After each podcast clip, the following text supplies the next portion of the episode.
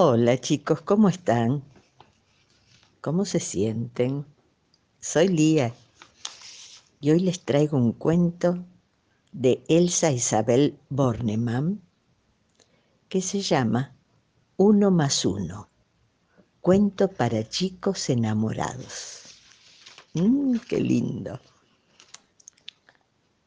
A los cinco años planté un nombre.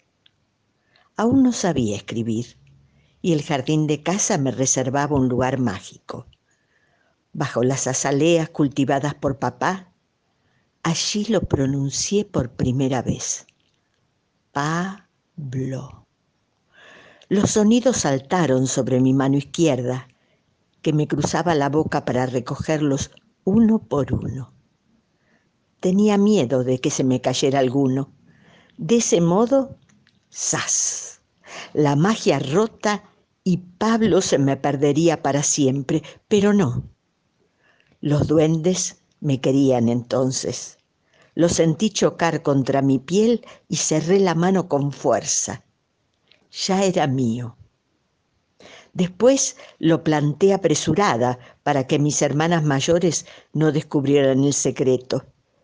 Y corrí al comedor, donde ellas y mis padres me esperaban para almorzar. Todos estaban alegres aquel domingo, yo también. Acababa de plantar el nombre de mi amigo.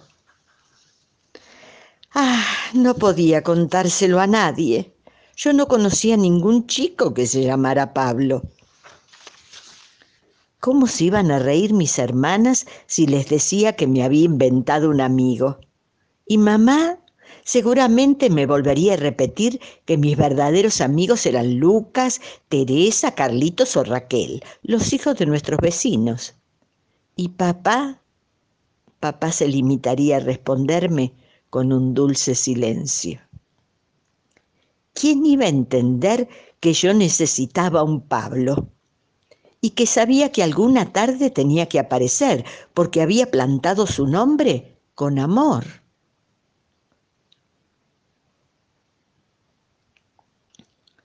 El tiempo que hubiera que esperarlo no me importaba. Es más, el tiempo no tenía entonces para mí ninguna importancia.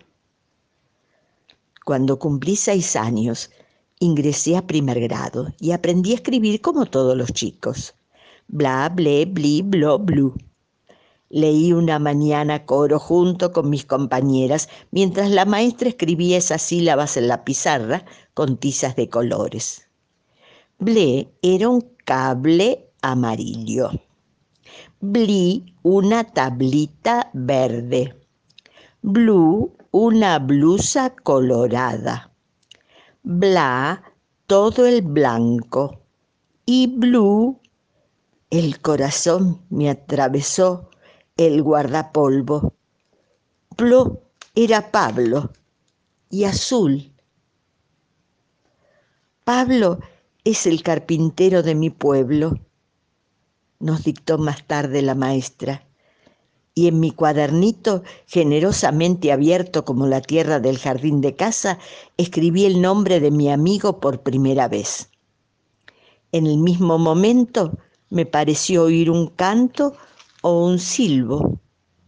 Un canto o un silbo breve, tan breve como es todo lo mágico, tan hermoso igual de inexplicable. Terminaron las clases y sí, sí, sí. Ese verano tropecé con Pablo. Digo que tropecé porque realmente sucedió así. Él doblaba la esquina de mi casa, arrastrando una rama contra la pared.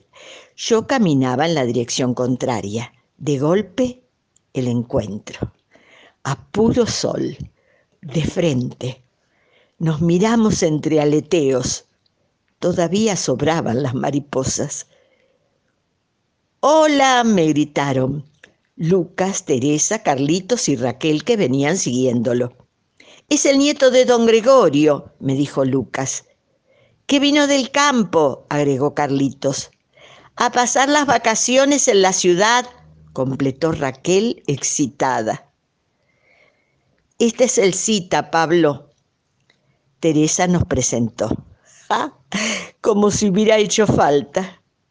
Al amigo se lo reconoce por los ojos y nosotros dos, mirándonos, ya nos habíamos reconocido.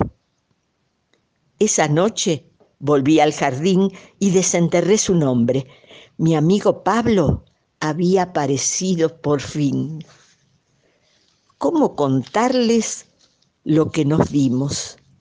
Necesitaría palabras hechas a mano, de esas que únicamente ustedes, los chicos, son capaces de dibujar. Yo ya soy grande y uso una máquina de escribir. Sin embargo, creo que puedo ayudarlos para que lo imaginen. Aquel verano fue la suma de uno más uno. Reímos con pinches y lloramos a dúo.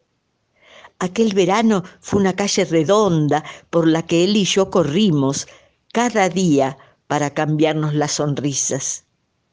Aquel verano fue una plaza donde juntos perseguimos con los ojos los mismos pájaros.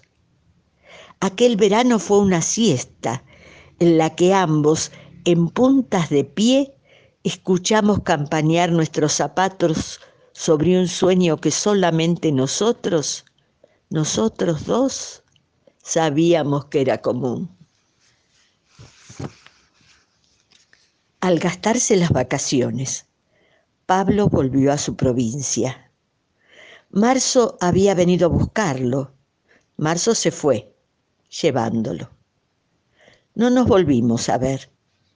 Fuimos amigos durante un verano. Amigos a más no poder un verano solo, amigos, un único verano, uno. ¿Que fue poco tiempo? Ya les dije que el tiempo no tenía entonces para mí ninguna importancia, para Pablo tampoco. No puedo escribir más. En este momento me parece oír un canto o un silbo. un canto o un silbo breve, tan breve como es todo lo mágico, tan hermoso, igual de inexplicable.